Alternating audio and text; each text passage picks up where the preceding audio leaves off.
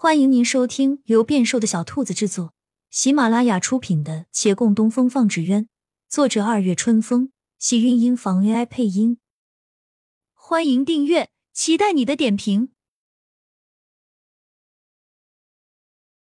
第二百八十五集，外表再一样，骨子里换了心性。孟寻知道月兰是一定可以看出来的，不说他，就他也能看出来。大家一起生活那么多年，已然太熟悉。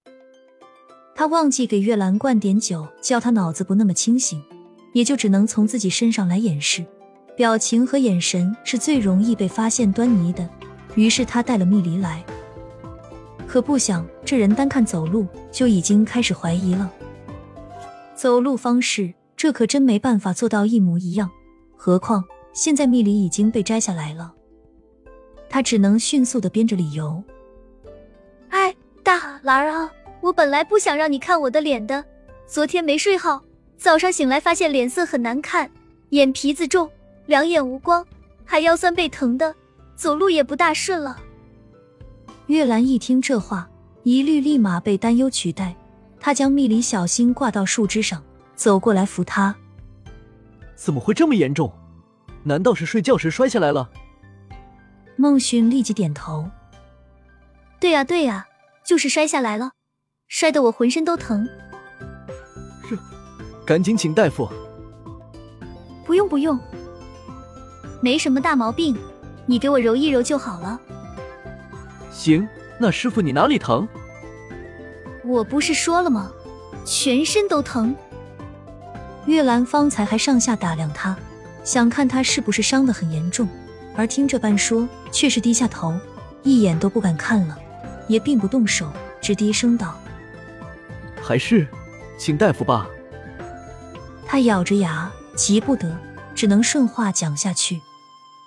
据我所知，维远县也没女大夫啊，总不能叫别人来查探伤情吧？当然不能。可我也不能啊，师傅，你的伤到底怎样？就这样。反正我不去看大夫，你帮我看就行了，我都不介意。你怕什么啊？他索性一手勾着月兰的脖颈，将面容贴近一些。月兰没动，他眼神迷惘，有些不知所措。眼前人今天很奇怪，不单单是走路方式。昨日他提前上了楼，不知道陈二大爷那药瓶被打破了，何况哪位大夫把药效说的神乎其神的。他其实是不大信的，眼下任他想破脑袋，也猜不到这其中缘由。眼前人再怎样跟平日不同，他只能道他是不是哪里出了问题。断断想不到身边人并非意中人。他方才在想是不是要提成婚的事情，眼下却不知怎样说了。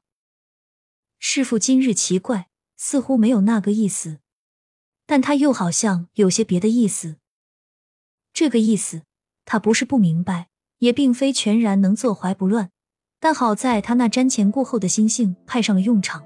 他思量着这些事情顺序不能乱，也相信师傅的心意应跟他是一样的。但他到底是什么意思呢？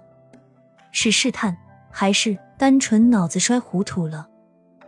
孟寻见他半天没反应，好奇望着他的面容，他突然顶着师傅的脸，这莫名其妙又千载难逢的机会。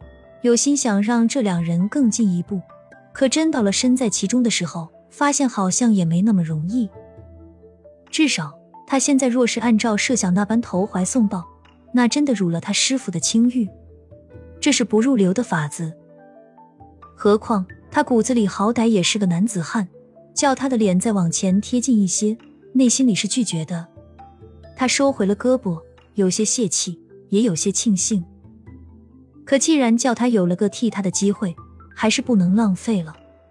他往后退了一步，留了些距离出来，正色道：“兰儿，方才我是逗你玩呢，你别多心。我找你来是有正事要与你说。”月兰的疑惑一重接一重，觉得他说话方式也完全不对，才想问，看他突然又变了语气，那一问只好打消了，认真回道：“嗯，什么正事？”